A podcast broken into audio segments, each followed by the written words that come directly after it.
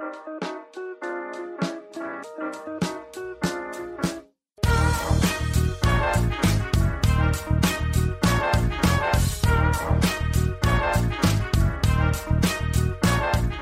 und herzlich willkommen, wir sind die Fotologen. Mein Name ist Thomas Jones und in Rating grüße ich den Falk Frasser. Hallo Falk. Schönen guten Morgen, Thomas Jones. Guten Morgen, Falk. Eigentlich wollte ich jetzt damit anfangen und sagen, ähm, wir haben es gewusst, ähm, die Gerüchte haben sich bestätigt durch unseren unglaublichen investigativen ähm, Fotokram-Journalismus haben wir rausgefunden, dass Nikon eine äh, Retro-Style-Kamera rausgebracht hat, aber sind wir ehrlich, wir haben es auch nur im Internet gelesen, aber es hat sich zumindest bestätigt. Äh, Nikon hat sie nicht mittlerweile angekündigt, die Kamera.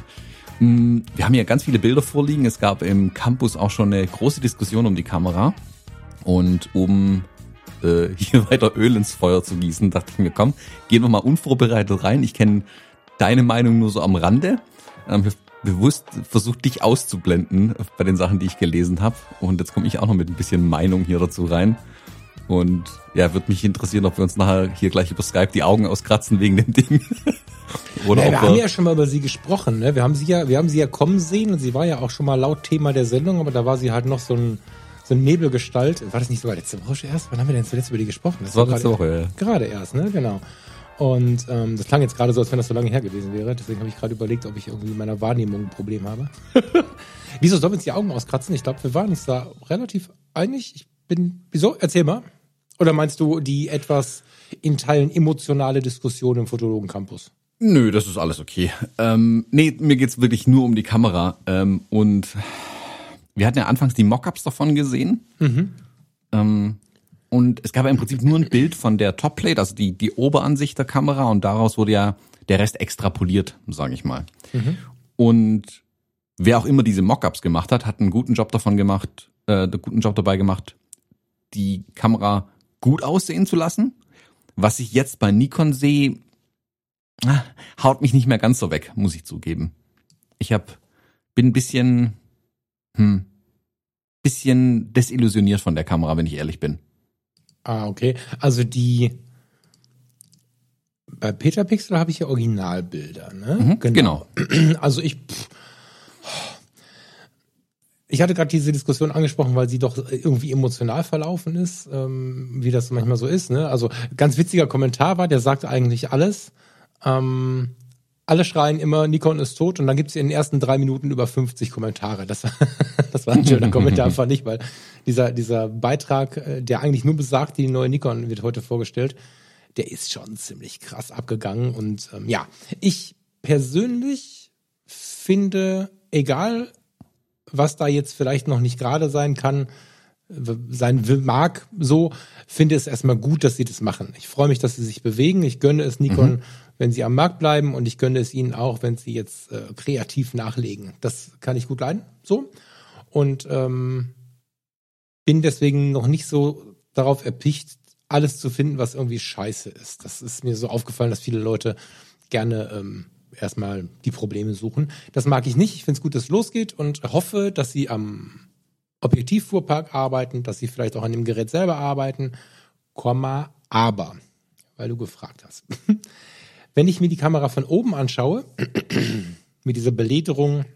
Wunderschön. Ähm, war das ironisch gemeint? Nein, nein, von oben genau. angeschaut. Ist die von, Kamera von oben, genau. wunderschön. Das von ist oben, von oben, super.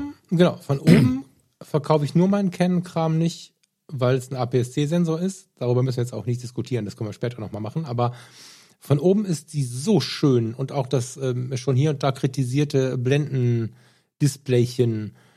Ähm, ich finde, dass diese Kamera von oben nahezu perfekt ist. Also wenn ich mir vorstelle, sie hängt so an meinem Bauch runter und ich gucke von oben drauf, richtig geil. Das Problemchen, was ich sehe, ist, ich persönlich bräuchte jetzt wieder einen Adapter, um eine alte Nikon-Linse vorzuschrauben. Wahrscheinlich bräuchte ich einen Adapter, ja klar bräuchte ich einen Adapter, mhm. weil das, was sie mitliefern, da halt gar nicht so passt. Das 16 bis 50 sieht halt so aus wie, ich habe die Kamera von Opa mitgenommen und schraube mal mein Objektiv vorne dran. Spätestens, wenn dann dieser Plastiktubus da rausfährt, ist alles zu spät. Das 28 welches ja dafür designt wurde. Ja, finde ich von oben betrachtet schön. Es hat nämlich diesen 80er-Jahres-Style, 70er, 80er-Jahres-Style. Von vorne mit der kleinen Frontöffnung und so, ehrlicherweise, sieht's für mich eher aus wie so die aktuelle Mode. Das heißt, da hakt es auch ein bisschen für mich. Ähm, ja, mein größtes Problem ist der Fuhrpark, ist der, der Objektivfuhrpark tatsächlich. Und an der Stelle sage ich halt, naja, sie haben auch gerade erst angefangen. Auf mich wirkt es ein bisschen so, als wenn der Fuhrpark noch größer werden würde und man nur jetzt schnell gelauncht hat. War erst ein Witz äh, unter der Diskussion, ne? Aber ich kann mir vorstellen, tatsächlich, dass man jetzt schnell gelauncht hat, weil vielleicht jemand anderes auch so einen Braten in der Röhre hat und dass man jetzt einfach schnell da sein wollte, weil es ist nicht so richtig logisch mit einem Objektiv welches optisch dazu passt, äh, zu werben und in der Werbung tatsächlich den Hintern in der Hose zu haben, so ein Future-Objektiv wie das 16 bis 50 auf so eine Kamera zu packen und das noch selbstbewusst zu zeigen. Also da gehört schon was dazu. Ich würde fast vermuten, dass irgendwer anders auch noch so eine Kiste im, im in der Pipeline hat. Und äh, ja, ich träume ja von meiner AE 1D. Vielleicht ist es die. Keine Ahnung. Aber ich, hm. ich mag sie eigentlich. Also der schönste Kommentar war, Leute, ich finde sie schön. so. Ja, aber ja, sag mal, was enttäuscht dich denn so? Jetzt habe ich erzählt, wie toll ich sie finde. Was, was ist die große Enttäuschung? Also von oben betrachtet finde ich sie ähm, gut, logisch und konsequent aufgebaut. Mhm. Die ist, entspricht, also sie entspricht ja ziemlich einer FM3, einer Nikon FM3, einer alten. Mhm. Ähm, von der ganzen Ästhetik, sage ich mal, von der Bedienung, also Bedienung, wo Bedienung sein kann. Ich finde, sie haben ein paar Chancen verpasst tatsächlich. Also wenn ich mir jetzt, ich bleib mal bei der Topplate oben. Oben mit dem ISO-Rad, Zeitrad, äh, ähm, Belichtungskorrektur, alles super. Ob ich vorne diesen Videoaufnahme-Button unbedingt hingemacht hätte, da hätte ich jetzt vielleicht einfach gesagt, lasst einen frei belegbaren Button mhm. dahin machen. Ich weiß nicht, vielleicht ist er frei belegbar. Ich sehe halt einen roten Knopf, der steht normalerweise für Videoaufnahme starten. Da weiß ich noch nicht so richtig, was davon halten soll. Dieses Blendendisplay, da dachte ich mir im, im ersten Moment auch, ähm, wir hatten das ja kürzlich auch in der Diskussion, ich glaube, es war um die um die Kamera oder um dieses generelle Retro-Design, immer mal wieder kommt das auch bei Fujifilm auf. Es gibt ja zwei grundsätzliche Ansätze. Mache ich ein Retro-Design des Retro-Design wegens oder mache ich das Retro-Design, weil die Konzepte gut sind in diesem Design und ich übernehme sie in die neue Welt rein und schau, was funktioniert, was funktioniert nicht. Hier ist natürlich klar, das, das ist nicht zu, nicht zu leugnen. Die Kamera ist einer FM3 einer alten nachempfunden. Das ist auch ein Stück weit des Retro-Design wegens gemacht. Und das ist auch okay. Also ich sage nicht, dass es schlecht ist. Und im ersten Moment dachte ich mir auch, boah, diese Blendenanzeige oben mit diesem kleinen LCD-Display, das ist ja sowas von völlig überflüssig. Dann dachte ich mir, nee, eigentlich geil, weil das ist so richtig schön retro-stylig. Das ist nicht aus unserer Zeit, das ist vermutlich nicht mal praktikabel ablesbar, wenn du genau hinguckst. Aber irgendwie finde ich es witzig und ich kann drüber schmunzeln. Und dann denke ich mir, jo, ist eine witzige Idee. Da war vermutlich freie Fläche. Was könnte man machen? Lass uns ein LCD-Display hinmachen. Super. Finde ich tatsächlich witzig und funktioniert für mich. Was ich dann aber schade finde, dass sie die Chance verpasst haben, den Filmtransporthebel mit ranzumachen an die Kamera. Die Kamera hat rechts weder eine Daumenablage noch vorne in Griff. Ich glaube, dass die ohne den zusätzlichen Griff nicht so wirklich gut in der Hand liegt mit den modernen, großen, neuen Objektiven, die es ja dann gibt für die Z. Und hätte man hier diesen Filmtransporthebel dran gemacht, wie an der Leica ohne Funktion, aber eben zum Halten. Einfach nur ausklappen und unter den, unter den Daumen runterklemmen, um die Kamera besser zu halten. Das wäre eine feine Funktion gewesen. Da wäre dann Retro-Design und gute Funktionalität zusammengekommen. Aber wie gesagt, das, das ist eine verpasste Chance. Okay. Schlimm finde ich sie von vorne und von hinten ein bisschen. Da. Ich suche gerade hinten. Habe ich denn mal ein Bild von hinten? Also wenn in dem, äh, weiß ich, in dem Artikel ist glaube ich, gar nicht von hinten drauf. Peter Pixel hat keins. Erzähl mal weiter, ich finde schon noch eins. Also wer eine Nikon FM3 schon mal gesehen oder in der Hand gehabt hat, die sehen sich ja sehr, sehr ähnlich. Ich packe in die Show Notes auf jeden Fall einen Link rein ähm, zu beiden Kameras, also zu dieser ZFC und zur FM3, wo man sich das ein bisschen anschauen kann. Die FM3 natürlich ein Filmtransporthebel dran, wie könnte das auch anders sein? Und wenn man die FM3 von vorne anschaut, du hast, also hast den Body der Kamera, dann hast du eine leichte, äh, nicht Wölbung nach außen, aber sie kommt dir vorne ein bisschen entgegen, wo der Spiegelkasten quasi drin sitzt, mhm. wo dann das Objektiv angeflanscht wird. Und oben der Prismenhügel, der oben auf der Kamera drauf sitzt, wie die Sachen zusammengebaut sind und vor allem in der damaligen Zeit zusammengebaut wurden, bedingt, dass es so aussieht, wie es aussieht bei der FM3. Also, dass die Kanten hier nicht hundertprozentig aufeinander sitzen, dass es so ein bisschen äh, mit Treppchen aussieht. Ich weiß, hast du den Link gerade offen, den ich dir geschickt hatte mit der FM3? Ähm, jetzt habe ich ihn offen, ja.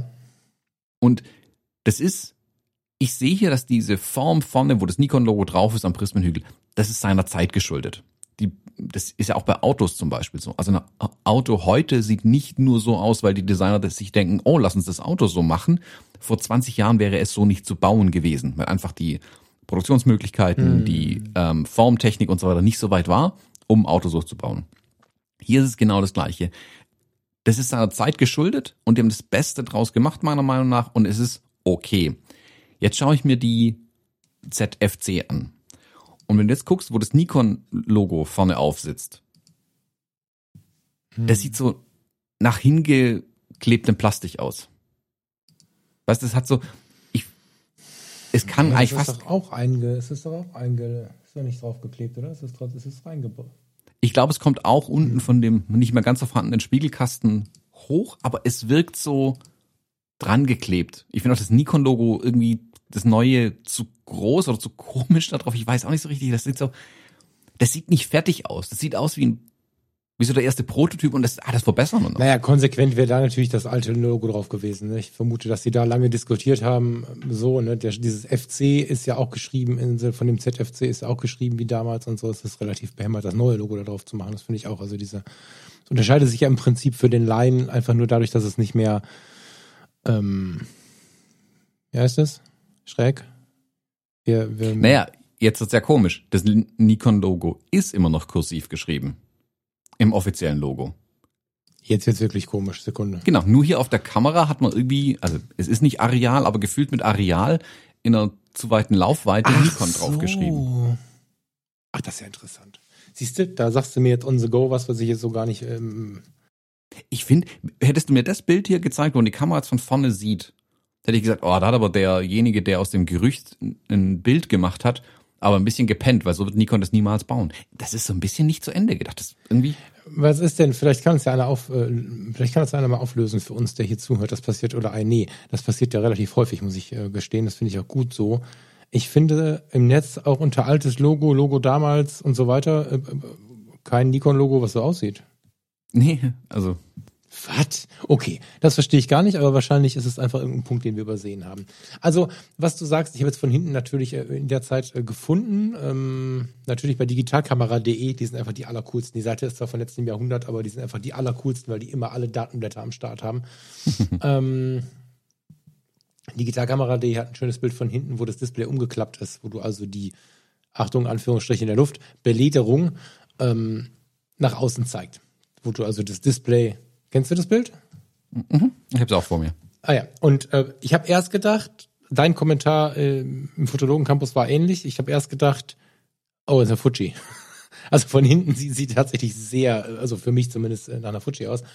Aber mit dem umgedrehten Display, welches hinten auch so einen Belederungsstyle hat und so, finde ich sie auch von hinten sehr hübsch. Ich meine, natürlich mit ihrem, mit ihrem Plastiksucher, der einem entgegenkommt im Vergleich zu diesem dann doch sehr urig wirkenden Kreis auf der, auf der FM3.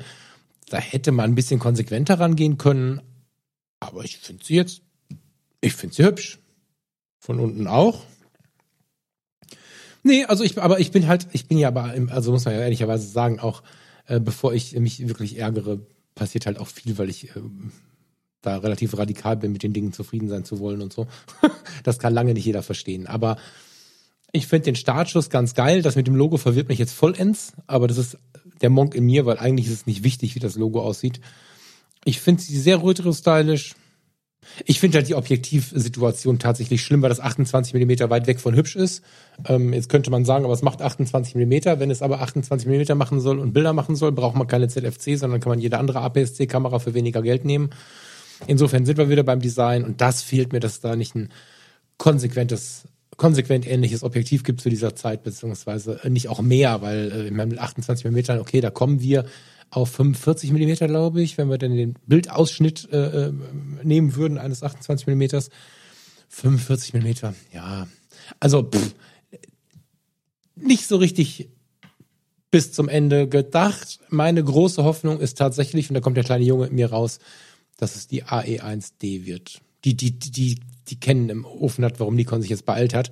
Die, eigentlich bekomme ich Angst davor, dass sie kommt, weil dann kann ich hier schon wieder alles umstricken. Ich wollte eigentlich jetzt bei der Canon bleiben, bis dass sie irgendwann mal stirbt, aber das wäre gefährlich für mich, wenn sie jetzt die AE1D bringen. Mal gucken.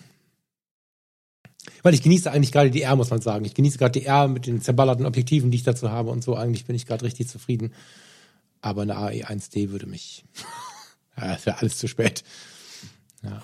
Na gut, den Bedarf habe ich nicht ganz so, aber ich finde halt, also als ersten Wurf Daumen hoch. Nikon, also wirklich nochmal, ich find's geil, dass Nikon so ein Ding rausbringt. Das ist nicht ein mutiger Schritt. Das also mhm, äh, genau. noch irgendeine normale, in Anführungszeichen, Z bauen, okay, das kann jeder, in Anführungszeichen, aber ähm, zu sagen, guck mal, wir machen mal was anderes, damit wir ein bisschen auch in der Produktpalette eine Alternativen, eine Alternative im eigenen Portfolio haben. So, dass jemand, der sagt, hey, ich hätte gerne eine coole Kamera, nicht so ein modernes Future-Ding, wie die anderen Z halt nun mal sind, wobei ich die super finde. Also ich, ich, mag die Z total.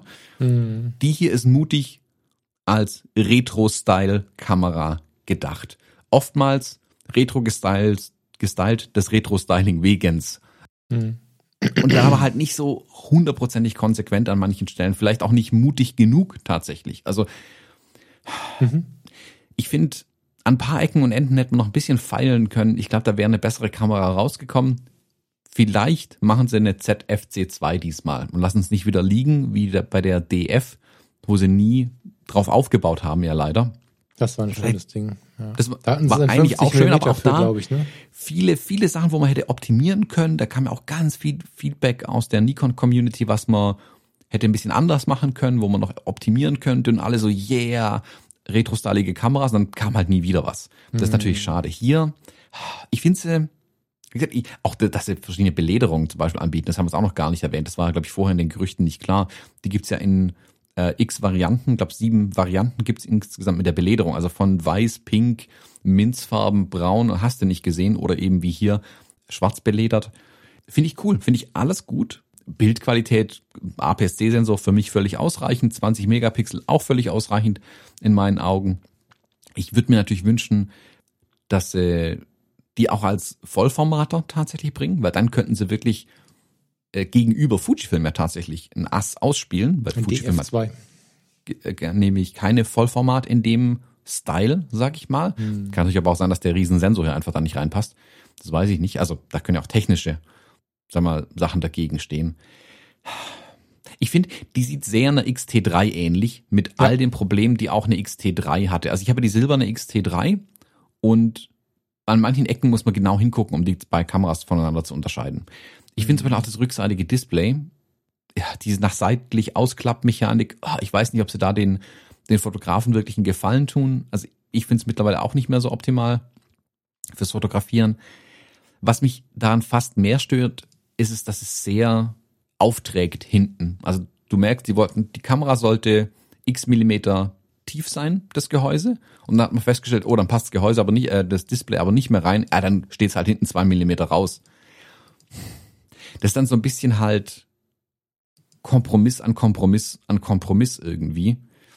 Finde ich nicht ganz so sexy. Da muss ich, wenn du zum Beispiel die, die X100V anschaust, da ist dieses Display ja hinten so nahtlos im Gehäuse drin, ähm, hm. dass du wirklich nachgucken musst, lässt sich das überhaupt ausklappen, weil du es hm. eigentlich nicht bemerkst.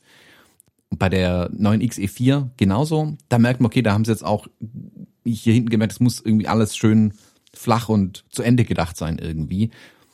Wie gesagt, Nikon hatte die erst, den ersten Wurf mit seinem Z-Bajonett jetzt mit einer Retro-Style-Kamera. Cool, interessant. Für mich wäre sie tatsächlich nichts. Mm, ich finde es an ein paar Stellen halt ein bisschen hässlich. Und ich bin jetzt auch nicht im Nikon-System drin, von daher, vor allem nicht im Z-System.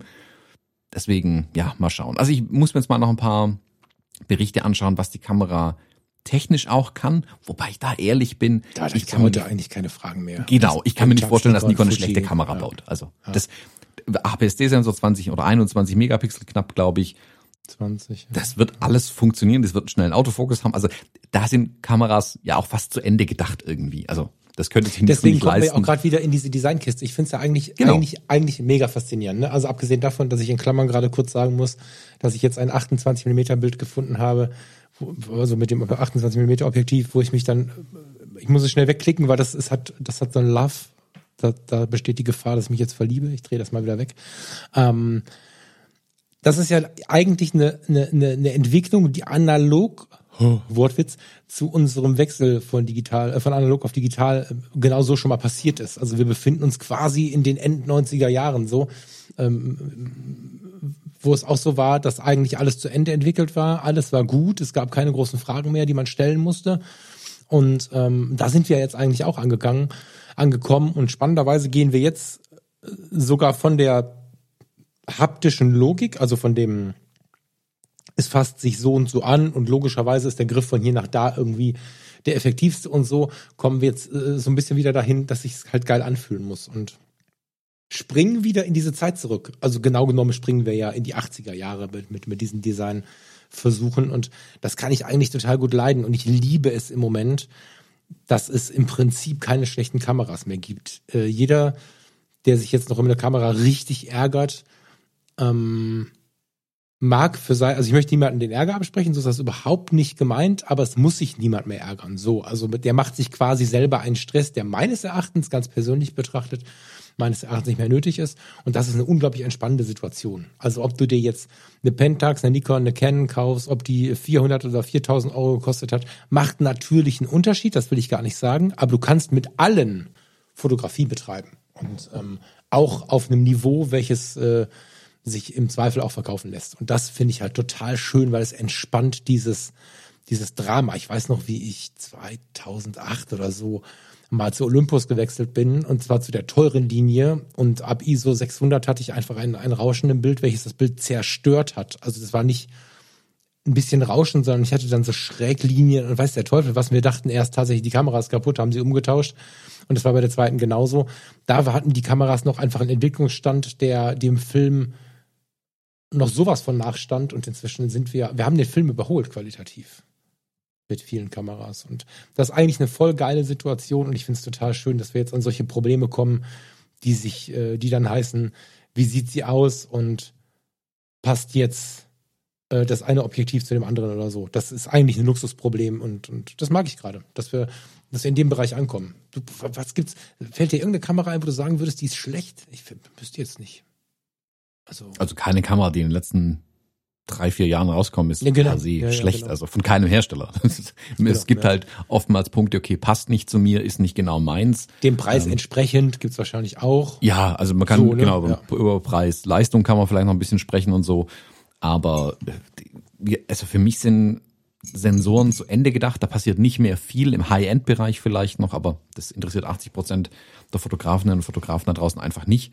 Ähm, Fokus kann bei den Spiegellosen durch die Bank weg, hm, Sony mal ausgeklammert, die sind sehr gut, ähm, kann da, da ist noch Luft nach oben, da kann man noch viel machen. Man kann jetzt viel mit, mit Software kann man noch viel, glaube ich, optimieren. Mhm. Aber ob keine Kamera, die du im Moment kaufst, ist, wo man sagen kann, okay, die ist schlecht. Wobei gut, klar, ich meine, ich habe schon lange nicht mehr im Mediamarkt in dem Regal nachgeschaut, wo die ganzen alten Ritschratsch-Kameras irgendwie rumstehen. Da gibt's bestimmt ein paar miese Digitalkameras, die halt seit drei Jahren im Lager liegen, die weg müssen. Aber ja, aber die sobald sind ja nicht in den letzten paar Jahren entwickelt, ne? Die sind dann, die liegen halt noch da. Genau, so. also sobald du eine Kamera, die in den letzten drei, vier Jahren auf den Markt kam, äh, kaufst, die ja, fünf, ja, sechs, siebenhundert Euro aufwärts der Body kostet, ähm, da machst du nichts falsch. Also keine davon. Ja, da bist du bei den Spiegellosen, ne? Eine Spiegelreflex für, was war es, knapp 300 Euro von Canon oder von Nikon gibt's die, glaube ich, auch noch. Das weiß ich jetzt nicht genau. Von Canon weiß ich es ganz genau, weil ich es kürzlich empfohlen habe. Hab mir dann mal die Ergebnisse angeguckt. Klar, ne? Wenn es dann plötzlich 22.30 Uhr ist und so aus freier Hand, da muss man dann noch mal ein bisschen gucken. Aber ansonsten bei normalem Licht ist alles gut. Also das ist schon faszinierend, was, wie weit wir da sind. Das finde ich echt schön. Hm. Ja, weil das eigentlich Druck rausnehmen sollte. Das ist nicht immer so, lernen wir immer wieder. Aber eigentlich sollte es aus der Fotografenwelt den Druck rausnehmen. Ähm, du hast mir noch eine Nachricht geschickt bezüglich der, der Nikon-Kiste, ähm, dass du die F100 so spannend findest. Magst du da nochmal drauf eingehen, ganz kurz? Weil ähm, es sind jetzt relativ viele Hörerinnen und Hörer mitgegangen mit diesem, mit diesem analoge Kamerading. in den mhm. Rückmeldungen und ich kann mir vorstellen, dass wir da nochmal drüber reden müssen, weil das habe ich noch nicht so richtig verstanden. Hilf mir mal weiter, was an der Kamera jetzt so. Ich google sie doch mal parallel. Genau, also letzte Woche hatte ich ja darum gebeten, mir doch ein paar Tipps zu schicken, da ja meine AE1 die Grätsche gemacht hat. Vielen Dank für die Reparaturtipps, das sind die Anfragen schon draußen. Ähm, und ich ja im Moment nach einer Alternative suche, um mich in der Zeit vorwärts zu bewegen. Nachdem ich erst mit einer noch älteren Hasselblatt fotografiert habe, bin ich dann zu einer AE1 in den 80ern gekommen. Jetzt hätte ich gerne eine Kamera, eine analoge Kamera Anfang der 2000er gehabt. Ähm, sprich Autofokus, Belichtungsmessung, ähm, elektrisches Spulen und so weiter, was man halt damals alles hatte in einer vernünftigen Kamera. Ähm, ich hatte die, äh, die EOS 1V äh, ja mal kurz ins Spiel gebracht, von ein paar Episoden schon her, die ich aber halt, wie die EOS halt sind, nicht so ganz super sexy finde und auch von relativ hohem Preis gehandelt wird. Schön wäre gewesen, ich hätte mein Sigma-Objektiv, ähm, mein 50 mm Art da dran verwenden können. Okay, aber das, wenn ich dann die Kamera irgendwie nicht sexy finde, ähm, wenn ich mir schon eine analoge kaufe und sie dann auch nicht sexy finde, dann ist es irgendwie, nee, dann weiß ich auch nicht so richtig, was ich damit anfangen soll. Und habe ich darum gebeten, mir noch ein paar Tipps zu schicken. Ähm, ich hatte die F6, die Nikon, äh, kurz mal ins Spiel gebracht, die halt ach, Schweinegeld kostet nach wie vor. Ähm, vor allem, wenn die in einem guten Zustand ist, geht die mal äh, hoch, also hoch vierstellig, ordentlich vierstellige Preise auch für die Dinge. Und bin ich ehrlich, brauche ich nicht. Also es ist zu High-End dann für das, was ich wieder will. Und da habe ich von einigen ähm, die Zuschrift bekommen, schau dir mal die Nikon F100 an. Das ist die günstige Alternative, die ungefähr die Technik der F6 hat. Ist dann halt nicht wetterfest, hat ein paar Kleinigkeiten weniger und da fehlt da äh, das manuelle Spulen zum Beispiel, also die muss elektrisch spulen, äh, muss halt Batterien in der Kamera haben. Kleinigkeiten, wo man meiner Meinung nach, wenn man sie weiß, wunderbar damit leben kann. Und habe ich mir die F100 mal ein bisschen angeguckt und ähm, Zeitpunkt jetzt ist eine F100 und ein Objektiv zu mir unterwegs. Ähm, und ich hoffe, dass ich irgendwann in den nächsten Wochen schon berichten kann, ob die Kamera dem entspricht, ähm, was ich mir vorgestellt hatte. Also ich, hey, ich bin gerade ich bin gerade mega begeistert. Ich habe, ähm, ich kann ja immer lesen und hören. ich habe ganz bewusst mich nicht tief reingegoogelt und dachte mir, erklär sie mir doch mal heute. Aber es ist ja im Prinzip das Pendant zu der 30V, wenn ich das richtig lese. Also es ist ja die, Sie nennen es jetzt hier die semi-professionelle Variante von der F4. Und Sie beschreiben, dass sie mit der D750 quasi baugleich ist, also sich genauso anfühlt. Das heißt, ähm, für die User, die schon mal eine 750 in der Hand gehabt haben, und die ist ja extrem viel verkauft worden, also die D750, äh, und die ganze Serie ist extrem viel verkauft worden, fasst sich wahrscheinlich ähnlich an das ist natürlich geil. Das ist der Effekt, den ich bei der, bei der 30V, also von Canon dann auch habe, dass du einfach, naja, gut, ich mache die be bekannten Objektive drauf. Das ist bei dir nicht so, aber du hast halt ein Gerät in der Hand, was man schon kennt. Das ist halt geil. Was hast du denn für ein Objektiv dabei?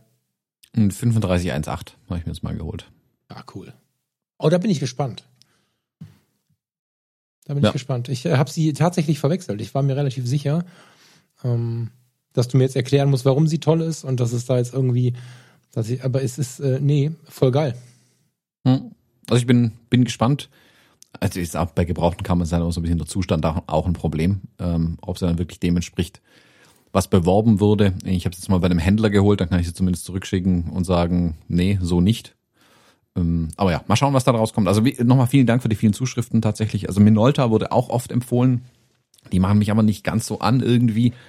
Ähm, die, die Nikon F100, muss ich wirklich sagen, die ist so, ich will jetzt nicht sagen eine Vernunftentscheidung, aber das ist so die Schnittmenge aus all den Sachen, wo ich dachte, ja, das, das will ich eigentlich haben. Also die, es ist die Technik drin, die ich haben wollte. Sie sieht aus wie ein Spiegelreflex Anfang der 2000er, was, was man so, was ich auch wahrgenommen habe in der damaligen Zeit einfach.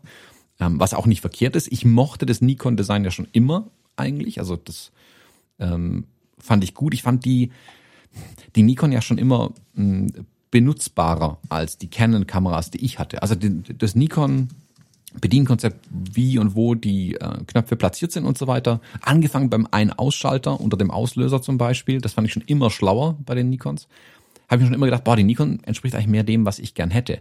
Und wo ich mir jetzt die F100 ein bisschen genauer angeschaut habe, musste ich feststellen, dass das Konzept, das Bedienkonzept, wie es heute bei einer Fujifilm-Kamera ist, sich also zu 90 Prozent auf die F100 übertragen lässt oder andersrum. Also auch da wieder ähm, die Konzepte aus der analogen Welt, die funktionieren, kann man durchaus in die digitale Welt übernehmen. Die waren, sind ja nicht unbedingt schlecht, nur weil sie alt sind. Mhm. Und das hat jetzt Nikon mit der ZF, ZFC gemacht, genau. Und Fujifilm, glaube ich, auch ein Stück weit mit der, vor allem mit den XT-Kameras, da merkt man es am deutlichsten. Und ich glaube, dass der, die, oder dass die Umstellung für mich kommend von meinen Fujifilm-Kameras digital zu der analogen Nikon oder einer sehr modernen analogen Nikon, dass es nicht so eine große Umstellung für mich im Kopf sein wird. Also ich bin wirklich, wirklich gespannt, wie, wie sich dann in echt anfühlt, wie sich dann bedient. Aber von dem, was ich bis jetzt in Bildern gesehen habe und mir auch erzählt wurde von der F100, glaube ich, dass die mir echt gut liegen könnte. Hm. Ja, kann ich mir vorstellen. Also du hast ja, glaube ich, auch, das muss man dazu vielleicht sagen, so wie du es erzählst, ja, wobei die so richtig analog, die fühlt sich an wie. Wo siehst du die starken Parallelen der Bedienung? Angefangen beim Ein-Ausschalter zum Beispiel. Das ist, wenn ich jetzt wieder nach links greifen müsste, wie bei Canon, das wird mich schon verrückt machen, tatsächlich. Ähm, ja, aber auch fotografisch gesehen, also weil mit einer mit einer analogen analogen, also mit einer ohne Autofokus zum Beispiel, hättest du ja auch den Objektiv-Wahlring äh, für die Blende. so, da würde ich dann genau, sehr starke Parallelen sehen, aber Genau, das ist ja zum Beispiel so ein Punkt, wo ich immer sage, das ist nicht Retro des Retro-Style wegen, sondern ich glaube, dass ein Objektiv äh, mit Blendenring einfach die bessere Idee ist. Mhm. Und da gehen ja jetzt auch, Sony baut ja auch solche Dinger wieder mittlerweile. Ja, das glaube ich, dass Kennen tatsächlich auch. die, die bessere Idee ist. Drauf, ja. Nee, auch so, also wie die, das, das generelle Button-Layout, also klar, die, die, ähm, es hat natürlich keine Bildwiedergabe auf der Rückseite, hat auch kein Display und so, haha. Ähm, aber so, die, das Look and Feel der ganzen Buttons, die an der Kamera dran sind, entspricht eher dem, was ich bei einer Fujifilm-Kamera sehe zum Beispiel. Hm. Und bei Canon fühlt sich das so ein bisschen nach Canon an und obwohl ich es so viele Jahre hatte, fühlt sich ungewohnt an für mich auch. Oder es sieht komisch aus, es sieht fremd aus ein bisschen. Während die F6 und die F100 sich ein bisschen so, die sehen so ein bisschen aus, als wären die nicht so weit von meinen Fujifilm-Kameras tatsächlich weg. Also kann ich auch massivst täuschen, natürlich. Äh, ist immer im Bereich des Möglichen.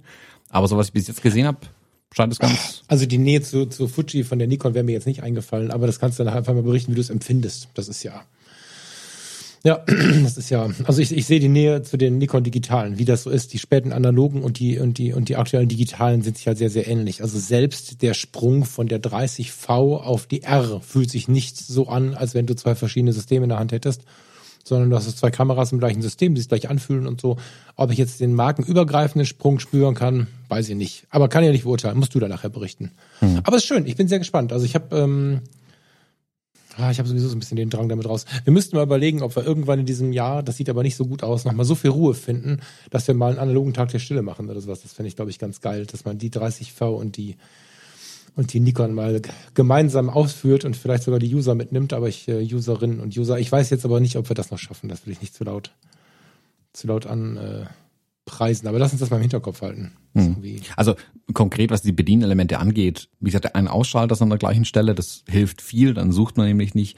Der Umschalter für den, ähm, für den Fokus, wenn ich es richtig verstanden habe, ist auch an der gleichen Stelle, links unten an der Kamera. Also da ist zumindest ein MSC-Schalter, korrigiert mich. Ich weiß, dass ich bei Nikon auch am Objektiv selbst nochmal auf manuell umschalten kann. Aber so wie ich das hier verstanden habe, kann ich hier auch den Fokus der Kamera zumindest ändern. Also sind so Kleinigkeiten, die ähnlich sind. Kann natürlich auch sein, dass es so ähnlich ist, dass es mich mehr durcheinander bringt, weil ein paar Sachen dann doch woanders sitzen. Ähm, mal schauen. Also keine Ahnung, wie gesagt, ich hoffe, sie kommt nächste Woche irgendwann an hier. Ähm, die hat ein paar Meter zurückzulegen. Und dann werde ich auf jeden Fall nochmal berichten, was die kann. Wenn es nicht taugt, geht sie wieder in Ebay, dann ist, ist halt so. Wo kommt sie ähm, her? Irgendwo aus dem europäischen Ausland, glaube ich. Oh ja. Eine günstige äh, Near Mint Condition gefunden. Ähm, ich habe auch schon ein bisschen nachgelesen und mich auch, danke nochmal, äh, darauf hinweisen lassen, auf was man achten muss bei einer F100, wenn man sie gebraucht kauft. Dass man nicht irgendwie eine Gurke kauft, die einem in den Händen auseinanderfällt. Äh, von daher, ja, mal schauen, äh, was sie dann, wie es dann im realen Erleben tatsächlich ist. Cool. Freut mich für dich. Muss ich jetzt mich äh, auch da, wie ich gerade schon das äh, die ZFC mit dem 28 Meter wegschieben musste, muss ich das Thema jetzt auch mal von mir wegschieben, weil ich nicht äh, jetzt auch noch anfangen kann, mit der analogen rumzumachen. Aber ich habe ja noch meine 30 abgelaufenen Dia-Filme hier. Vielleicht, ah, ich lasse das mal reifen. Ja. Voll gut. Mensch, so viele neue Sachen. Krass. Das ist ja ein Geschenk. Gibt noch ein paar neue Sachen, ne? Wollen wir mal switchen zum, ich, wo ist meine, wo ist meine Liste? Wir haben hier eine so volle Liste. Wir können hier eigentlich gar nicht alles erzählen, was wir zu erzählen hätten. Äh, meine Sachen schiebe ich mal nach hinten. Wir nehmen den Thomas mal mit nach Balingen, oder? Genau, das wunderschöne Balingen. Ist gerade auch wahrscheinlich ziemlich strubbelig nach dem Wetter, oder? Äh, ja, ich glaube, die hat es auch ziemlich hart erwischt. Also Tübingen unten war ja auch ziemlich wild. Wir hatten jetzt, oh, am Montag gab es ja direkt nochmal Sturm hier. Äh, da hat der Stuttgart mal komplett auseinandergenommen. Da hat's im Opernhaus während der Vorstellung das Dach runtergezogen. Wow. Ähm, ja, das stelle ich mir auch nicht so cool vor. ähm, endlich mal eine Oper, wo alle wach waren. Entschuldigung. Und ja, also ja, Baling äh, und die Gegend hat es auf jeden Fall auch erwischt. Aber heute geht es nicht um Stürme und äh, Stürme fotografieren, wo wir das ja auch in der Liste drinstehen haben tatsächlich. Ähm, ich mag einen Hinweis geben ähm, auf äh, da, wo steht's hier, den World, die WordPress Fotoausstellung in Balingen. Ähm, 2019 ist es das erste Mal gemacht worden in Balingen, also Weltstadt Balingen, wer kennt's nicht, Paris, New York, Balingen. Ähm, die haben sich aber tatsächlich, ich weiß nicht wie, mit WordPress Photo auseinandergesetzt und gesagt, hey, wir machen hier eine Ausstellung und die von WordPress Photo haben gesagt, das ist eine Riesenidee in Balingen. Äh, macht es doch mal. Und da gab es 2019 eine Ausstellung, äh, die 2020 ist wie so vieles ausgefallen. 2021 geht's aber weiter und es gibt eine äh, Ausstellung in der Stadthalle. Es gibt ein, ein fast ein Monat lang Rahmenprogramm rund um die WordPress Photo Awards. Also es gibt ähm, die Ausstellung, Metz Nissen wird da sein zur Vernissage und ähm, es gibt verschiedene Podiumsdiskussionen. Ähm, die Claudia Buckenmeier, die Studiochefin, ARD-Studiochefin aus den USA ist da, andere Fotografen und Fotografen sind da. Ähm, unter anderem wird auch der Tobias Wundke, ich weiß nicht, ob wir ihn hier erwähnt hatten oder in einem anderen Podcast. Egal, Tobias Wundke aus Tübingen, glaube ich, zumindest aus der Gegend, der hat eine richtig tiefgehende, eindringliche Fotoreportage auf einer Corona-Intensivstation in Tübingen geschossen. Die ist auch ordentlich durch die Medien gegangen. Mhm. Die ist richtig gut gemacht. Ich weiß, dass wir sie im ähm, Online-Workshop ähm, Abenteuer-Reportage-Fotografie haben wir sie auf jeden Fall besprochen. Ich glaube, wir zwei haben hier auch ganz kurz. Wir haben darüber gesprochen. Gehabt. Ich bin mir nicht sicher, ob das Mikrofon an oder aus war, ob es eine WhatsApp-Audio oder ein Telefonat war, also oder ob wir dann doch hier saßen. Ich weiß es nicht, aber ja, genau, also beeindruckend. Also, Genau, also er hat auch eine, eine kleine Matinee, zeigt da seine Bilder nochmal. Daniel Biskup wird da sein. Also jede Menge richtig hochkarätige Leute. Es gibt die Bilder zu sehen aus den WordPress Photo Awards. Beim letzten Mal waren es insgesamt 8000 Besucher 2019, also die über den, über den Zeitraum hinweg da waren. Also sie machen es dieses Jahr größer als beim letzten Mal tatsächlich, weil es so ein Erfolg war. Also Vernissage, Podiumsdiskussion, Führung, hast du nicht gesehen, alles Mögliche. Und es wird auch moderiert das Ganze und fragt mich nicht warum. Ich moderiere die ganze Kiste. ja, also ich werde auch da sein. Ich find's mega großartig. Thomas hat mir das gerade erzählt und war irgendwo zwischen unfassbar stolz und irgendwie schüchtern. das ist eine total süße Kombination. Wo habe ich denn jetzt meinen Link? Hier habe ich den Link. Und es liest sich einfach auch total schön. ich freue mich ähm, immer so schön mit, wenn, wenn, wenn Leute solche Erfolge feiern. Wenn es dann auch noch Freunde sind, ganz besonders. Jetzt suche ich gerade mal durch die Veranstaltung führt der deutsch-amerikanische Fotograf Thomas B. Jones aus Kirchheim Tech. Unter anderem als YouTuber und Podcast-Host ist Jones, ist Jones, wenn man schon so spricht, ist schon geil, ne? Mhm. Ist Jones in der deutschen Fotografie-Szene wohl bekannt. Teil der diesjährigen WordPress-Fotoausstellung sein zu dürfen, empfinde ich als eine große Ehre, sagt Jones. Finde ich richtig geil, macht mir ein bisschen Gänsehaut. Ich muss ein bisschen gucken, ich würde da gerne kommen. Ne? Ich, jetzt müssen wir mal gucken, dass es erstens eine Anreise, die ernstzunehmend ist und dann ist es ja ein Freitag könnte ich natürlich machen. Die Vernissage am 6. August. Das müssen wir mal irgendwie, äh, muss ich da mal dran rumdenken, wie, wie ich das äh, organisieren kann. Aber das fände ich tatsächlich ganz, ganz geil. Ja. Mhm. Herzlichen Glückwunsch. Dankeschön. Mr. Jones. Also genau, es, äh, die, das Datum gerade schon genannt hatten. Also vom, das Ganze geht am 6. August los, geht bis 29. August. Ähm, es gibt mehrere Termine, die sind äh, ein paar am Wochenende, ein paar unter der Woche. Da auf jeden Fall, ich verlinke auf jeden Fall in den Show Notes unten den Artikel, da stehen die ganzen Daten alle drin. Äh, da gibt es auch nochmal einen schönen Zeitungsartikel dazu, ähm, wo nochmal genau beschrieben ist, wer, wie, wann, wo, was. Und genau, also Vernissage mit äh, Merz Nissen ist am 6. August, Freitag ist das, 18 Uhr Stadthalle Balingen. Da bin ich extrem, extrem gespannt drauf, habe auch gehörigen Respekt davor. ich hatte ja mit Kai zusammen beim Abenteuer-Reportage-Fotografie-Podcast haben wir ja die äh, WPP Awards besprochen und auch so die, die Bilder, die, also wir haben einfach Bilder rausgezogen, da ihn, Mats Nissen mit seinem Siegerbild, er hat das Bild gemacht, das haben bestimmt alle schon gesehen, wo sich zwei Menschen umarmen, ähm, ich glaube aus einem Altenheim war es, wenn ich es richtig war, aus einem Pflegeheim, hm. durch so einen Vorhang durch, wo Arme dran gedockt waren, also so ein Plastikvorhang, so ein Duschvorhang hm. mehr oder weniger. Und durch diese ähm, wie das Ding gebaut war, sah es halt auch gleichzeitig so ein bisschen aus, als wäre das Engelsflügel hinten an der Person dran. Super tolles Bild. Verdienter Gewinner. Ich finde es eine, ich finde es ein starkes Bild. Man hätte auch viele, hm, in Anführungszeichen, nicht schöne Bilder aus der Corona-Zeit nehmen können. Sehr viele schreckliche Bilder. Hier wurde ein sehr hoffnungsvolles Bild gewählt. Das finde ich eine gute Entscheidung. Mir hat's gut gefallen, das Bild. Ähm, das haben wir eingehend besprochen, wie gesagt, Kai und ich. Ähm, und jetzt darf ich mit Mats Nissen auf einer Bühne sitzen und ihn nochmal fragen, wie er das Bild gemacht hat oder warum. große, große Ehre, habe ich echt auch äh, gehörigen Respekt davor. Freue ich mich aber auch riesig drauf, das Ganze zu machen. Und ja, würde mich auf jeden Fall freuen, wenn ich da viele bekannte Gesichter sehe. Barling ist auch eine schöne Stadt, also das ist jetzt nicht irgendwie ähm, Arschwaldebach oder Dirlewang, um mal die zwei Konkurrenzstädte hier mit reinzubringen.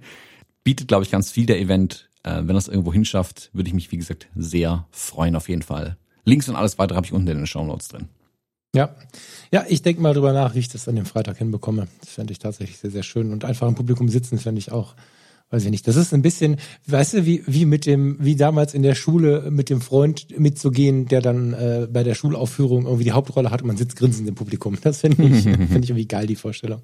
Ja, also herzlichen Glückwunsch, freut mich mega. Und das ist ja spannenderweise auch ein Thema, WordPress Photo Award, was seit der, ich weiß gar nicht, vierten Sendung, also das ist ein Thema, seitdem wir zusammen in Heidelberg im, im Hemingways gesessen haben und ist irgendwie auch fast von Anfang an Thema unseres Podcasts, dieser Photo Award. Jetzt haben wir den hier ein bisschen leiser werden lassen. Der ist jetzt in der Reportage Fotografiekiste mit dem Kai bei euch ein bisschen lauter geworden. Aber eigentlich gehört es ja ein bisschen dazu und deswegen ist das natürlich doppelt schön. Freue mich drauf. Hm, ja, bin ich auch sehr gespannt. Also ich bin super gespannt, auch die ganzen Leute natürlich kennenzulernen. Also wie gesagt, ich bin da, da bin ich ja selbst ein bisschen der Schuljunge, ähm, dann davor sitzen und sich denkt, wow, Mats Nissen kommt, äh, Claudia Buckenmeier, die kenne ich aus dem Fernsehen und dann darf ich mir, in Anführungszeichen, also gut, ich moderiere es sehr wahrscheinlich nur an, aber trotzdem, ich darf mir mit ihr eine Bühne teilen. Ähm, das finde ich natürlich schon cool. Also freue mich da mega drauf. Ähm, die, die Leute kennenzulernen, die die Fotos mal nochmal alle anzuschauen, groß anzuschauen. Wie gesagt, wir hatten ja vor ein paar Episoden, hat man es ja mal gesagt, wie ah, wie sehr wir es, glaube ich, spreche für dich jetzt mal mit, wie sehr wir es vermissen, halt auf Ausstellungen zu gehen und Fotos in, mhm. in einer gewissen Größe vor uns zu haben, sich hinsetzen zu können und ein Foto mal eine Zeit lang zu betrachten in einer gewissen Größe, weil die Wirkung eine andere ist. Du hast es jetzt mit dem Buch ja auch nochmal geschildert. Fotos, sobald sie auf einem anderen Medium präsentiert werden, wirken einfach auch anders. Ja. Und da freue ich mich hier immens drauf, weil ich schon lange nicht mehr in einer guten Ausstellung war. Und ja, da habe ich auf jeden Fall Bock drauf, da Naja, und das auch. drüber reden ist ja nur auch was Besonderes. Ne? Ich bin immer noch der Meinung, dass es gut ist, dass wir gelernt haben, uns digital mh, hm, auszudrücken, zu vernetzen, miteinander zu sprechen, wie wir beide uns jetzt gerade auch anschauen, obwohl wir nicht beieinander mit dem Croissant sitzen. Komma, aber so ein bisschen fehlt es dann doch so. Also ich merke auch bei uns, bei dir und mir, dass mir das fehlt. Und ähm, es ist auch so, dass diese, diese Ausstellungskultur, also zuletzt war ich ja im letzten Jahr im NRW-Forum auf der Diskussion mit unter anderem äh, Jim Rakete, Stefan Rappo. Da ging es ja um, um Peter Lindbergh. Peter Lindberghs Familie war da. Das war kulturell eine richtig spannende Kiste. Wird wahrscheinlich äh, auf dem Level gewesen sein, wie ich das jetzt erwarte, was da bei euch passiert.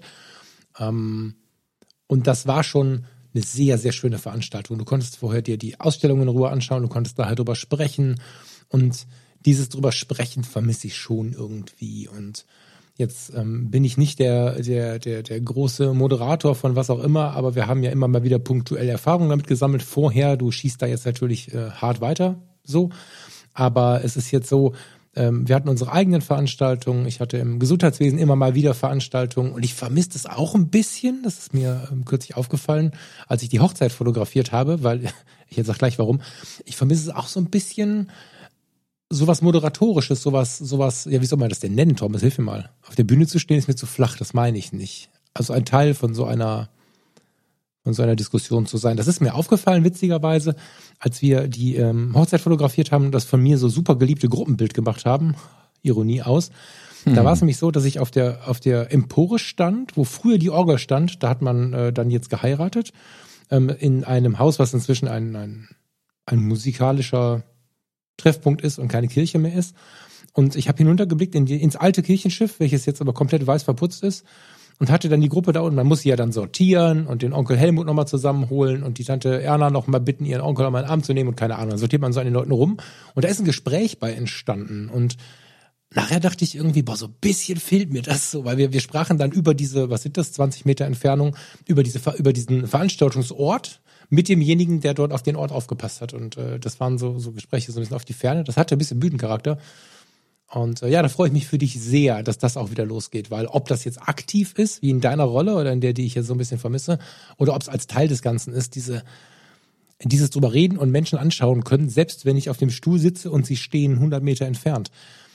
Das ist schon spürbarer als die digitale Veranstaltung. Ich muss gestehen, jetzt langsam auch keine digitalen Messen und, und sowas alles mehr sehen zu können. Also ich bin da ein bisschen satt nach dieser Zeit jetzt, ja. Ja, wie gesagt, ich sehe es ja so ein bisschen hoffnungsvoll, ähm, die letzten mhm. Monate, Jahre, muss man bald sagen, dass wir da zumindest viel mitnehmen konnten, um für die Zukunft solche Veranstaltungen besser machen zu können. Also dass wir einfach, dass es jetzt normal ist, Gäste auch äh, per Videokonferenz irgendwie reinzuholen ähm, mhm. und die sprechen zu lassen. Dass es nicht mehr völlig befremdlich und albern aussieht, sondern dass es normal ist und, wobei das ist noch nicht garantiert, dass es auch funktioniert. mhm. ähm, aber es ist jetzt ja hier bei der äh, bei den bei der Ausstellung in Balingen unten genau dasselbe. Wir wissen noch nicht, wer jetzt tatsächlich da ist. Soll es irgendwie mit dem Reisen schwierig werden, ähm, ob dann jemand vielleicht nicht kommen kann. Mhm. Ähm, aber trotzdem ist es dann kein Weltuntergang, wie es früher vielleicht gewesen wäre, sondern man sagt, ja gut, dann holen wir die halt mit, äh, mit ein bisschen Technik hier rein. Genau. Und dann ist auch cool, da können die trotzdem teilnehmen. So wie auch, sollten weniger Zuschauer möglich sein, können die anderen eben live online zuschauen. Also genau da sehe ich den großen Vorteil, den großen Charme drin, aber ich bin auch völlig bei dir. Ich will in einem Raum mit Menschen sitzen und ich will Bilder groß vor mir sehen und nicht auf meinem Bildschirm. Ja. Im 1 zu 1 ist das immer noch ein bisschen anders. Ne? Also ich habe so ein paar Menschen, denen ich auf den unterschiedlichsten Kanälen folge, wo ich tatsächlich, ja, YouTube ist nicht ganz mein Format, aber manchmal auch bei YouTube oder auch in Podcast-Formaten und dann auch in kleinen Zoom-Sessions und so sehr gut nah dranbleiben kann, auch emotional. Das funktioniert schon. Aber gerade bei so Podiumsdiskussionen, Messen, Ausstellungen und so ist einfach das, naja, das Haptische will ich nicht sagen, weil ich mag nicht jeden verführen, die Bilder anzupatschen, aber, aber es ist, es ist schon was anderes. Ja, bin ich gespannt. Freue ich mich sehr drauf. Vielleicht sehen wir da auch die eine oder andere Hörerin oder den einen oder anderen Hörer in äh, Balingen. Ich will noch nicht fix sagen, wann ich da bin, aber ich glaube, dass die Vernissage ein guter Tag ist. Am 6. Mhm. Hm. Da lohnt sich auf jeden Fall, glaube ich. Ja. Ja. Ähm, ein Follow-up habe ich noch. Ähm, wir sprachen ja über das Wetter. Mhm. Und ich bin zugeworfen worden mit Instagram-Accounts und, und, und Menschen, die ähm, ja, Stormchaser sind im, weitesten, im weitesten Sinne. Passenderweise zu dieser Zeit, wo bei euch im Süden ja wirklich, wie man sagen, der, der, der Bär abging, wie ist das, der Bär gesteppt hat. Und ähm, ich finde es ganz faszinierend, Wahrscheinlich eine Frage der Blase, weiß ich nicht. Oder ich, wir haben genau in der Phase davon gesprochen, keine Ahnung. Aber mir wird jetzt gerade klar und vielen lieben Dank an euch alle, dass ihr mir da so viel geschickt habt, dass äh, das ein Riesenthema ist. Mir war klar, dass es sie gibt, dass es die Wetterfotografen gibt, aber dass es so eine riesige Blase ist, war mir nicht klar und dass es da so viel Faszinierendes zu gucken gibt. Und ich war schon kurz davor, mir einen Online-Kurs zu kaufen. das checke ich noch mal ein bisschen genauer ab, aber äh, auch wer da was wie so macht und so, ne? Aber ähm, vielen Dank für eure mega viele Rückmeldungen. Für mich als alten Naturfreund und, und, und dann auch als, als großen Freund davon, dass die Natur uns manchmal zeigt, wo der Hammer hängt, Klammer auf, natürlich möchte ich keine Opfer beklagen und sowas alles, ne? Aber ich finde es beeindruckend, wenn die Natur mal zeigt, ähm, dass sie da der Chef im Ring ist und beeindruckend passt, glaube ich, ne? Respekt einflößend, angsteinflößend mag ich nicht sagen. Naja, jedenfalls hat mich das äh, beschäftigt und beeindruckt, was da so kam. Ja. Mhm. Hab die Tage mal, habe ich ja erzählt, ne, auf den Feldern gestanden und überlegt, aber naja, ich muss mir wahrscheinlich diesen Workshop kaufen, weil ich wäre wahrscheinlich sofort gestorben. wär, mit dem Stativ oben auf dem Berg beim Gewitter ist, glaube ich, eine uncoole Idee so. Nee, soll aber nicht um. Also nochmal der Hinweis, genau. Also ähm, stellt, macht nicht den Jones und legt euch halbnackt auf euer Garagendach im Gewitter. Ähm, das kann böse enden, sondern äh, macht es aus sicherer Distanz am besten. Ähm, es gibt auch ein paar Bücher, da packe ich mal vielleicht auch noch eins in die, in die Show rein oder ein paar Links oder so. Und äh, ja, wobei die, die Bilder schon super beeindruckend natürlich sind. Also das muss man auch sagen. Das ist auch nicht was, was man alle Tage sieht und auch großen Respekt vor den Fotografen und Fotografen, die solche Bilder schießen. Ja, ähm, das ist da ein bisschen wie mit der, mit der Natur- und, und, und Wildtierfotografie. Ne? Du musst dich halt auskennen. Also das habe ich jetzt in mhm. kürzester Zeit, habe ich das halt verstanden. Wenn ich, also mir als Förster Sohn, der einen beachtlichen Teil der Familie noch mehr oder weniger im Job hat, der das ähm, erlebt, ähm, wie man wann welches Wild unterwegs ist und so weiter und so fort. Der weiß natürlich, dass äh, bei der Wildtierfotografie sehr, sehr viel Fachwissen über eben das Motiv da sein muss. Bei den Stormchasern ist es ja auch so, nur sind wir ganz ehrlich, wir Menschen neigen ja dazu, die Tat des anderen erstmal herabzustufen. Also wie viele Menschen regen sich über Lkw-Fahrer auf, kannst denen ja mal den Schlüssel in die Hand drücken, die sollen die Karre mal einparken. So. Mhm. ne? Und ähm, genauso ist es ja in vielen Bereichen. Ne? Äh, bei den Handwerkern hacken immer alle auf den Maurern rum und dann sage ich immer zum, zum Maler, Lackierer oder zu, zu wer auch immer da gerade meckert, zum Zimmermann, du kannst ja mal eine Mauer bauen, mach mir mal eine Mauer. Und dann stehen die nämlich da und dann ist die Mauer nachher, sieht sehr nach Hundertwasser aus, aber leider aus Versehen. Und bei den Stormchasern könnte man glauben, der Wetterbericht ist kacke, da ist dunkel, komm, wir fahren mal hin. Und da steckt ja viel, viel mehr dahinter. Und ich habe so ein paar Stories gesehen, wo sie dann gezeigt haben, guck mal, da siehst du die eine Wolke, die Formation dieser Wolke in Kombination mit den anderen Wolken und hier ist eine Ecke und da ist eine Kante und drei Stories weiter war alles schwarz am Himmel. Und das, äh, das fand ich sehr faszinierend und das werde ich wahrscheinlich auch noch ein bisschen beobachten. Nicht, dass ich morgen zum Stormchaser werde, aber äh, sie haben auf jeden Fall einen, einen Follower und einen begeisterten Zuschauer gewonnen. Ja. Mhm. Großartig. Ja. Macht Spaß, die Bilder anzuschauen, auf jeden Fall. Gut, ähm, du hast noch ein Foto der Woche mitgebracht. Mhm. Habe ich hier geschickt bei WhatsApp. Mhm. Erzähl mir, was du siehst. Nimm ruhig beide. Ich habe dem Thomas zwei geschickt, ähm, weil ich mich offen gestanden nicht, äh, nicht ganz ähm, entscheiden konnte, aber ich erzähle gleich, warum das so ist. Bevor ich jetzt schimpf, sind die Bilder von dir oder? Ich hatte gehofft, dass du die Frage erst später stellst. Nee, die sind nicht von mir. Mhm, okay, dann muss ich vorsichtiger sein. Äh, deine Bilder, da könnte ich mich drüber lustig machen. Mhm. Nee, du kannst, mach ruhig. Nein, das ist ja, das ist ja die Idee. Also ähm, ich habe es extra nicht erwähnt, weil ich gerne die ungefilterte Meinung hören wollen würde. Vielleicht beschreibst du sie und dann machst du dich lustig. Genau, also ähm, Bild eins ist, ähm, jemand hat seinen unaufgeräumten Keller fotografiert. Da steht irgendwie ein halber Holzrahmen rum und eine alte Vase schwarz-weiß fotografiert, sehr kontrastig. Also er muss entweder einen Sonnenlichtkeller haben oder eine große Lampe da drin stehen haben. Also sehr hochkontrastiges Bild, besteht sehr viel aus Formen, Linien, äh, die sie da abbilden. Ich weiß nicht so genau, was hier los ist. Es sieht irgendwie uralt aus, weil das ganze Foto, aber es kann sein, weil du es abfotografiert hast, es sieht aus wie auf Papier. Das ist, nee, ist der Print, ich habe es nicht abfotografiert. Es aber ist, ist der Print, ähm, okay. Es ist digital äh, einfach so übernommen. Das ist ein okay, digitales, eine digitale Datei, die du bekommen hast, die ich nicht mehr angefasst habe. Aber hast du das Bild abfotografiert oder hast du es digital nee. schon bekommen? Nee, ich habe es digital. Weil am das ist das Bild. sieht es so aus, als wäre das auf Papier gedruckt, irgendwie, als hätte das irgendjemand abfotografiert. Das, das verwirrt nee. mich, weil das so ein Glanz irgendwie leicht auf dem Bild drauf ist. Also interessantes Bild, hat so die Anmutung, ähm, weiß nicht, Cartier-Bresson hat in seinem Keller fotografiert. So auf den ersten Blick. Also nicht Jones kein ist einfach der allergeilste. Ja, ist okay. Also kein, kein, kein schlechtes Bild per se. Das ist aber so ein bisschen, also wenn man jetzt von Fotografie gar keine Ahnung hat, denkt man sich, jo, jemand hat in seinem Keller ein Licht aufgestellt und äh, den fotografiert. Ich find's interessant, die Bildkomposition ist interessant. Ich, ich interessiere mich brennend dafür, wie es fotografiert wurde, weil ich nicht so genau mit dem Finger drauf zeigen kann, wie gesagt, durch diese Papierartefakte, die ich hier so ein bisschen sehe, einen leichten Glanz im Bild, ob das jetzt dadurch kommt oder ist es eine ganz neue Digitaldatei und sieht nur auf alt gemacht aus oder ist es wirklich 100 Jahre alt irgendwie? Ähm, kann ich nicht so genau sagen. Das zweite Bild, da dachte ich erst kurz, das wäre ähm, irgendwie auf Nassplatte fotografiert oder so, aber ich glaube, das ist tatsächlich die Wand, die da hinten so den Eindruck macht. Da steht ein Glas mit einer Rose, also ein Wasserglas, in dem eine Rose drin steht ähm, auch schwarz-weiß, sehr, sehr kontrastig, auch mit einem ja, Rücken-Seitenlicht angeleuchtetes Glas. Ähm, schöne Komposition, keine Frage. Auch da irgendwie, ich weiß aber nicht, ob es die Wand ist oder ob die Artefakte irgendwie vom Scan oder von sonst was kommen. Wie gesagt, das sieht ein bisschen aus wie eine Nassplatte fast. Ähm, irritiert mich alles ein bisschen. Ähm, interessantes Bild. Beide Bilder Kunstmuseum. So. Mhm. Also gut, wie gesagt, also meine Beschreibung ist ein bisschen hämisch, aber ähm, guckt es euch auf jeden Fall selber an. Ich finde zwei spannende ich weiß Bilder. jetzt gerade nicht, ob der Thomas den Fotos gegenüber höflich ist, mir gegenüber oder euch gegenüber. Keine Ahnung, aber erzähl mal weiter. Irgendwas ist jetzt höflich. Nö, ich finde es ja keine schlechten Bilder. Wie gesagt, also wenn man es nicht, wenn man es nicht versteht, es sieht halt aus wie ein Bild aus dem Keller und ein Wasserglas, in das, in das eine Blume reingefallen ist.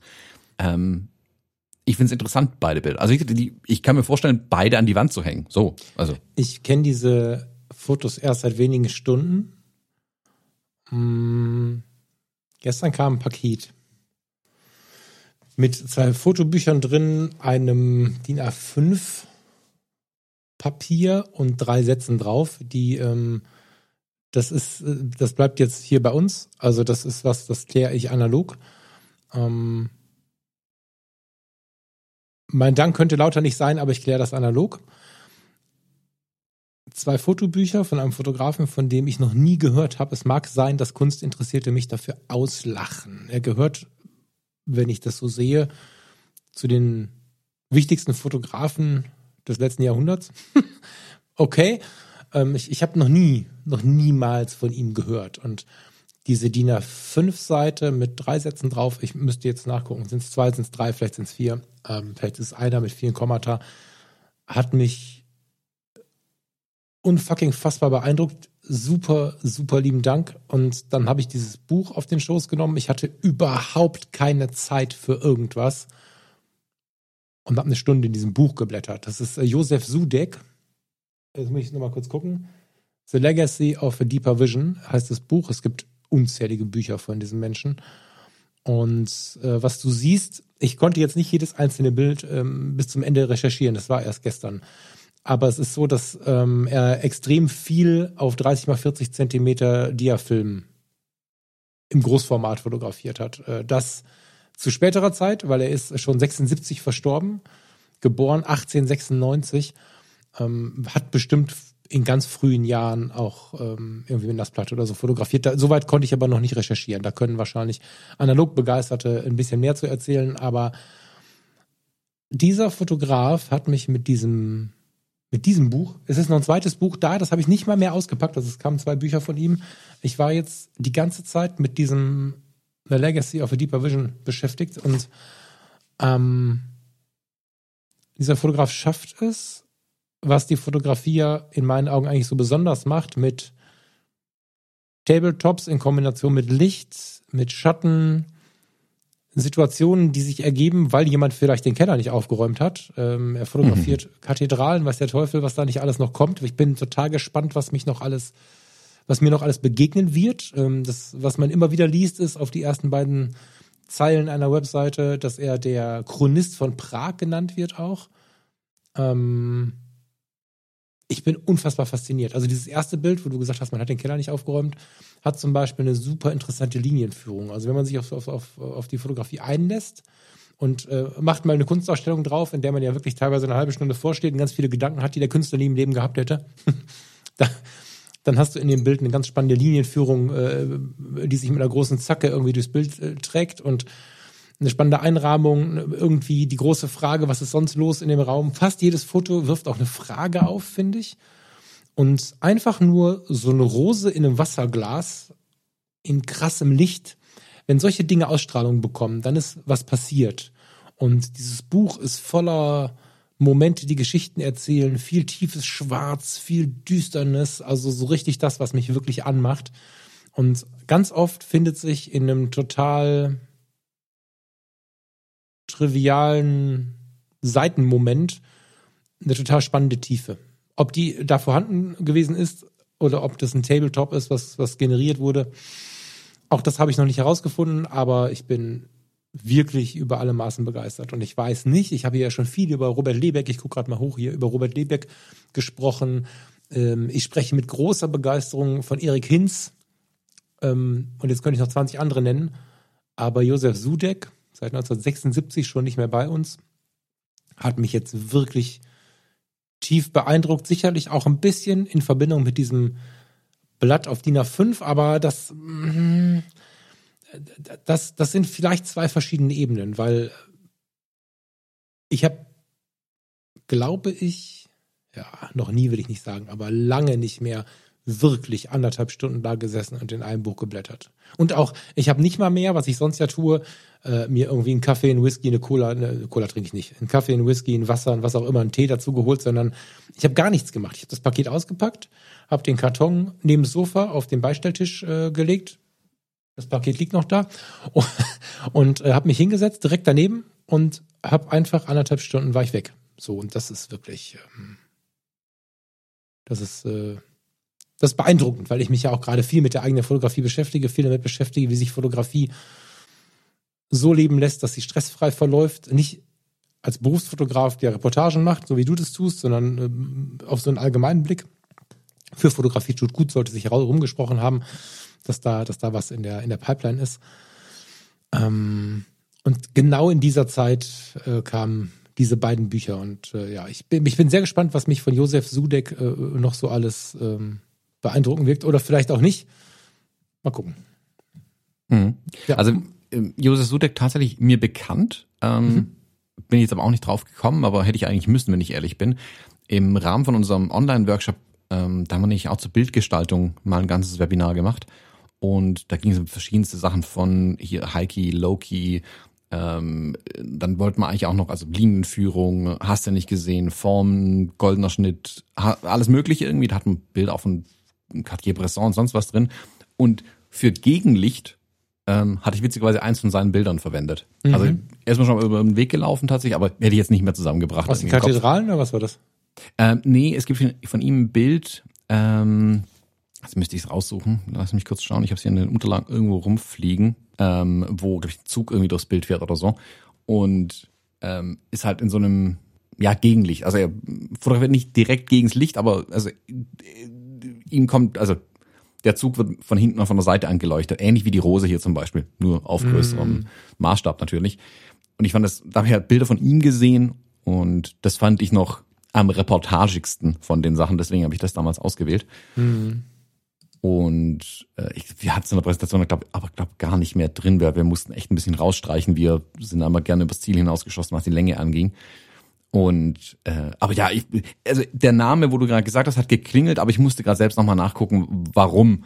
Ähm, jetzt wo ich es ähm, gesehen habe, ja, stimmt, das war ein gutes Beispiel. Aber da lag ich ja mit Kunstmuseum gar nicht so falsch eigentlich. Also nee, da gehört's nee, auch nee, hin. nee, das ist schon. Da gehört's so, hin, das Bild. Ja, ja, voll.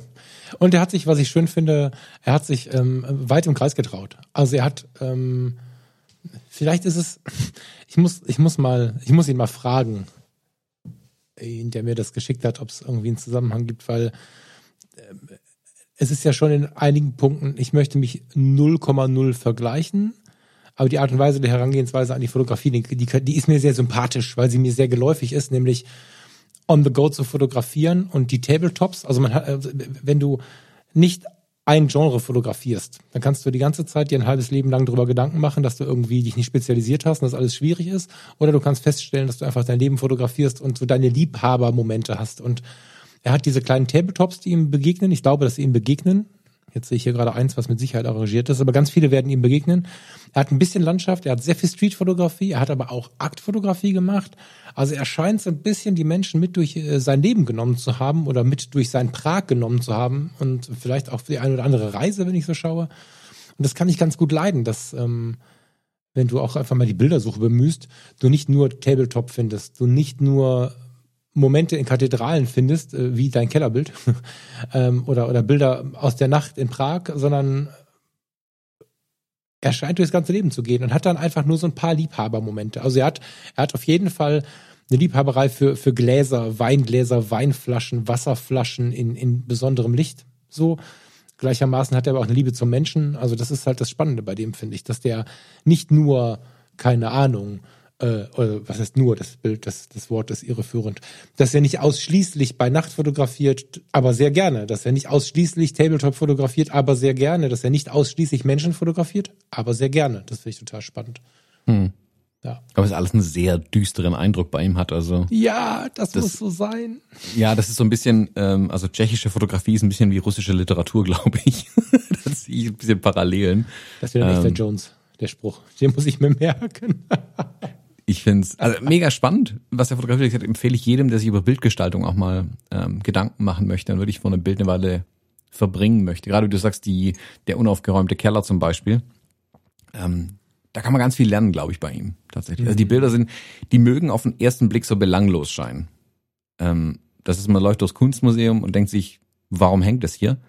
Ähm, wenn man aber kurz verweilt, merkt man dann wirklich die, mh, mm, die, die, ich sag mal, die, die, die, die Pinselstriche eines Meisters. So.